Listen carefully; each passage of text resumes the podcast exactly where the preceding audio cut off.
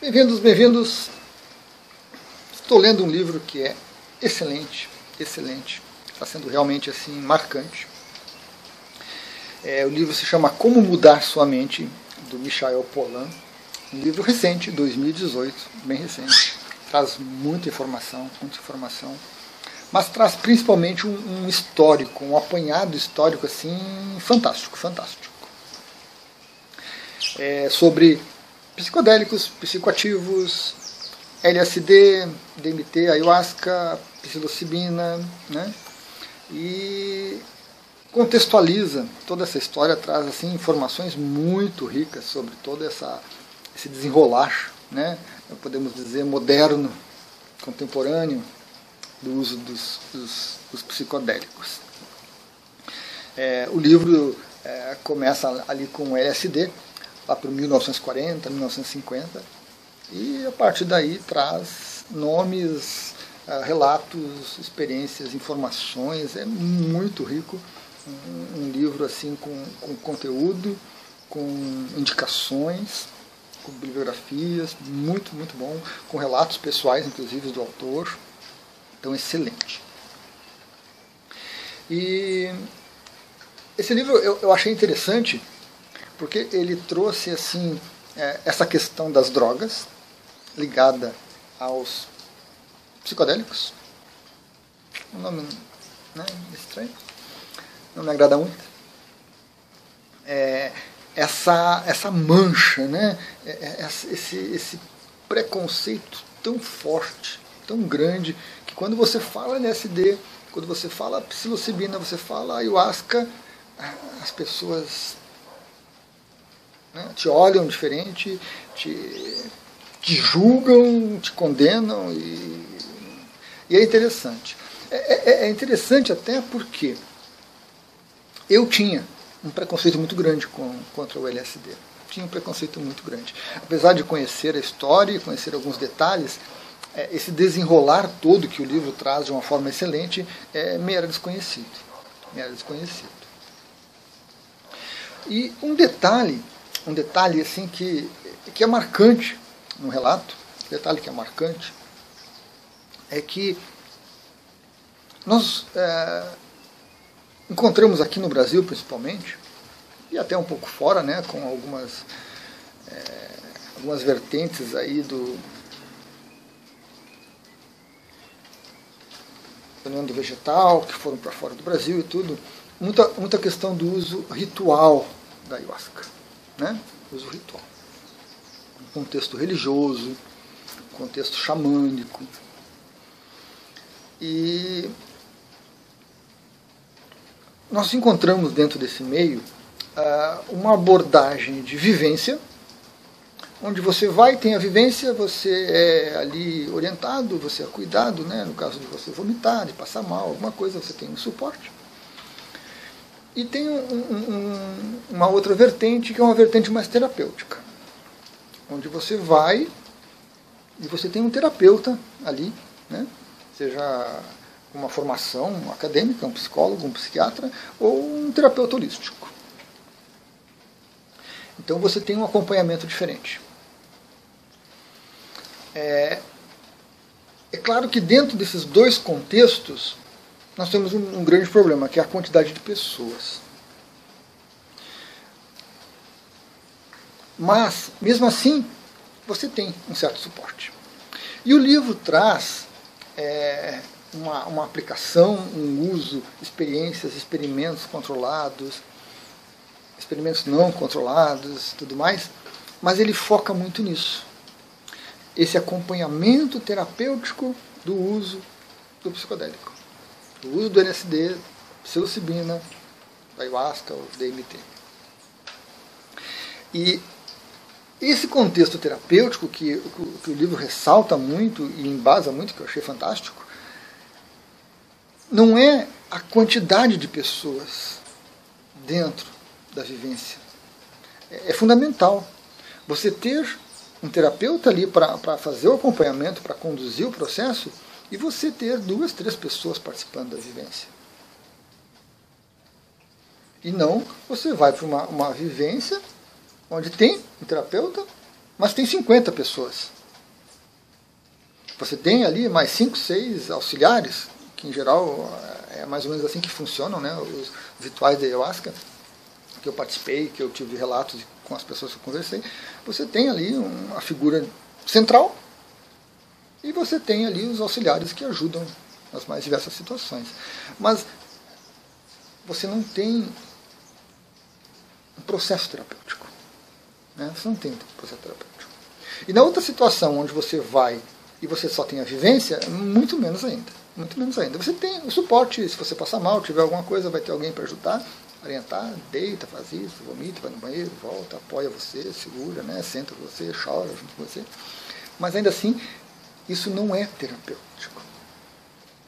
Essa diferença foi algo que assim, me marcou bastante né? no livro e nessa abordagem. Porque a gente vê uma ideia, principalmente no meio da ayahuasca, do daime, de que vai curar você. E, e você vai para uma vivência dessas, em geral, você faz uma pequena entrevista com, com a pessoa que está coordenando o processo, ou com alguém ligado né, ao processo do ritual ali, e, e, normalmente te perguntam: o que, que você quer com a ayahuasca? O que, que você quer com essa vivência? Qual é o teu objetivo? E uma vez eu, eu participei de um, de, um, de um, ritual onde a pessoa me fez essa pergunta e eu disse para ela que não tinha objetivos, que eu estava aberto ao que viesse. E, e eu terminei de falar e eu percebi que a pessoa não gostou. percebi que a pessoa não gostou. E aí eu tive que explicar um pouquinho mais. Né? Porque muitas das vivências com a ayahuasca, a pessoa quer ir para curar uma vida passada, a pessoa quer ir para resolver um problema, a pessoa quer ir para resolver um problema emocional, ou profissional ou familiar. Mas não funciona dessa forma. Por incrível que pareça, por mais que isso seja cobrado, como eu fui cobrado, né, não funciona dessa forma. A ayahuasca, ela, ela tem, a gente tem essa metáfora da ferramenta, né? Você ganha uma ferramenta nova, você compra uma ferramenta nova, você não, não vai sair usando ela né, de qualquer jeito. Seja um eletrodoméstico, seja um, uma furadeira especial, alguma coisa assim. Você vai ler o manual de instrução, você vai experimentar, você vai olhar, vai conhecer, vai ver para que servem os botões. Você tem que aprender a lidar com aquilo. Tem ferramentas simples, tem ferramentas mais especializadas. A ayahuasca é mais, mais, mais especializada. Então, é preciso aprender a lidar com, com a ayahuasca. Além disso, você vai para a vivência e você não controla a vivência. Se você vai para lá com um objetivo, é perda de tempo. É perda de tempo. Você vai para um, uma vivência que vai te colocar além da sua mente. E você vai com a sua mente determinada a encontrar uma solução. Não funciona. Não bate uma coisa com a outra. Não tem como funcionar. A nossa mente é limitada. E, e os problemas que a nossa mente percebe muitas vezes nem são problemas.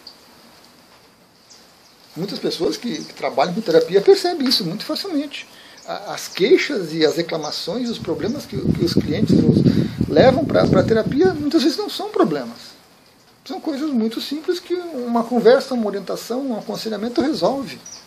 Mas a mente fica maquinando aquilo e transforma pequenos detalhes em grandes dragões a serem derrotados.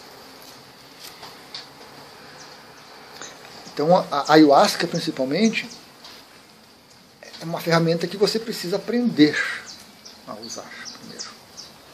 Para mais adiante você obter resultados.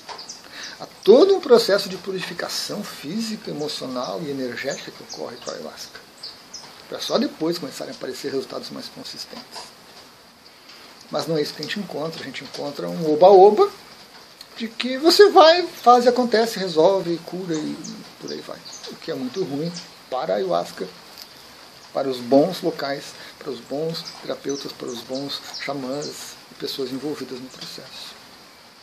Só que faz parte, né? Faz parte. A gente tem de tudo. A gente tem de tudo nessa selva, que é o planetinha Então, esse livro me, me, trouxe muito, é, muito marcante ao longo de vários relatos, de várias é, pesquisas que foram feitas, essa questão terapêutica, essa questão do acompanhamento de uma pessoa com conhecimento, que não precisa ser um psicólogo, um psiquiatra, um médico, um acadêmico, mas pode ser um terapeuta holístico, mas que é, é algo mais focado. Uma, duas, três pessoas na vivência. E essa, esse terapeuta ali disponível antes, durante e depois. Antes para orientar, durante para dar suporte e depois para ajudar a trabalhar o material que vai surgindo a cada vivência. Para ajudar a pessoa a lidar com o resultado da vivência. Então isso é muito importante. E é algo que muitas vezes não se encontra. A gente encontra a ilusão apoiando a ilusão. A gente precisa de mais racionalidade. Eu estou encomendando pela, pela, pela Amazon agora mais um livro sobre isso, é, com pesquisas, com comprovações, parte científica muito mais é, relatada, bem relatada, né, sobre a ayahuasca, deve estar chegando.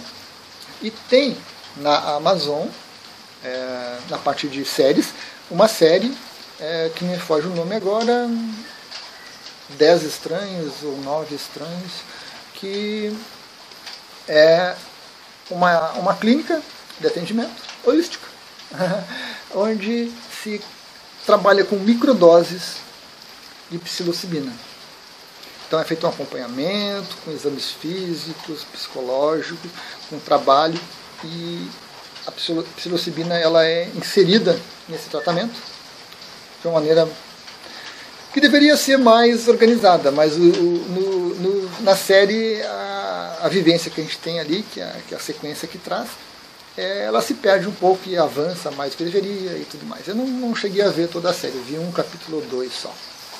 Mas é interessante, porque é, há muito disso sendo feito nos Estados Unidos, principalmente, e eu creio que em boas capitais, aí, nas maioria das capitais do planeta, há muito é, trabalho sério sendo feito. Uh, LSD e psilocibina trazem resultados fantásticos para pessoas com síndrome do pânico, para pessoas com problemas com álcool, é, aquela questão muito americana, né, de pessoal que veio das guerras, traz assim traumas terríveis que são difíceis, casos realmente que é, onde nenhuma outra terapia funciona, uma vivência, uma única vivência com LSD ou com psilocibina com acompanhamento terapêutico mostra melhoras fantásticas.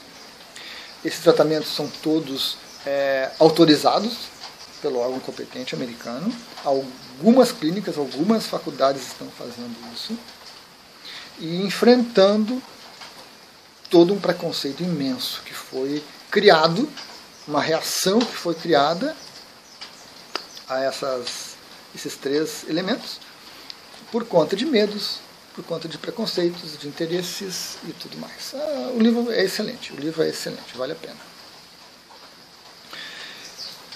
Então, é,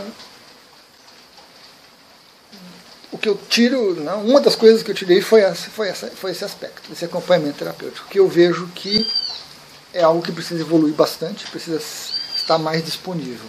Os benefícios são inegáveis. Existem pesquisas sérias sobre isso desde 1940, mas muitas foram perdidas ainda num período de limbo por diversas questões. Né? O livro elenca todas elas.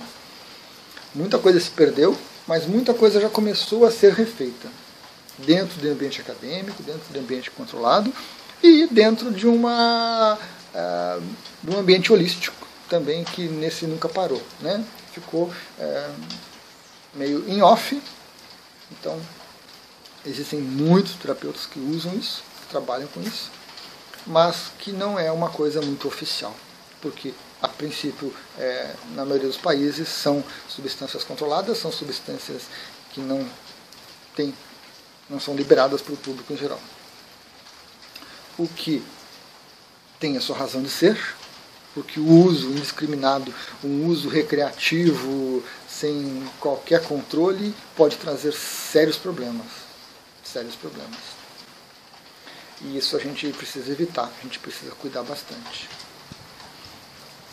Mais especificamente, né, psilocibina nunca experimentei, LSD nunca experimentei, ayahuasca é uma ferramenta fantástica.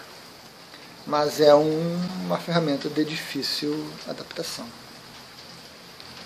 Então, você encontrar um bom local, você encontrar um terapeuta para que lhe dê apoio, você encontrar de repente um psicólogo, um psiquiatra para fazer um, um, tratamento auxiliar, aí, uma terapia auxiliar que entenda e que não tenha preconceitos, que não tenha restrições, que consiga escutar você a respeito do uso dessas opções, é muito importante. Ir sozinho, fazer sozinho, pessoas vão, né? As pessoas fazem, não, não, não adianta, não adianta pessoas buscam isso e, e querem ter essas vivências. É, são coisas significativas. Mas é preciso muito cuidado. Muito cuidado. Muito cuidado. Com o local, com a quantidade. A, a dose de ayahuasca, a dose certa para você é fundamental. Tem lugares que você vai que você tem que tomar o que eles dão e se você não tomar, você não participa. Tem lugares que são flexíveis. Você pode tomar um pouco menos, você não precisa tomar duas, três vezes, assim por diante. Então isso para mim é um ponto fundamental. Há muito ainda a ser estudado, mas há benefícios comprovados com todas essas substâncias. E há todo um preconceito imenso na sociedade né, com relação a isso. Infelizmente, criou-se por medo, por insegurança, por interesses políticos, interesses financeiros, interesses tantos envolvidos, que se espalhou aí né, pelo planeta inteiro uma ideia equivocada a respeito dessas ferramentas aí para nossa nosso despertar, para nossa evolução. Certo, pessoal? Então, mais um vídeo aí para trazer para vocês aí algumas algumas ponderações a respeito disso, que são são importantes a gente conversar, né? Importante a gente conversar sobre esses assuntos. É, reforço, como sempre, não estimulo ninguém a procurar nenhuma dessas substâncias. Não. Esses vídeos meus não são propaganda, mas são vídeos para trazer uma visão, uma ponderação equilibrada, um pouco compartilhar um pouco dos meus estudos, das minhas ideias, para que as pessoas que já estejam nesse caminho ou para aquelas que estejam né, inclinadas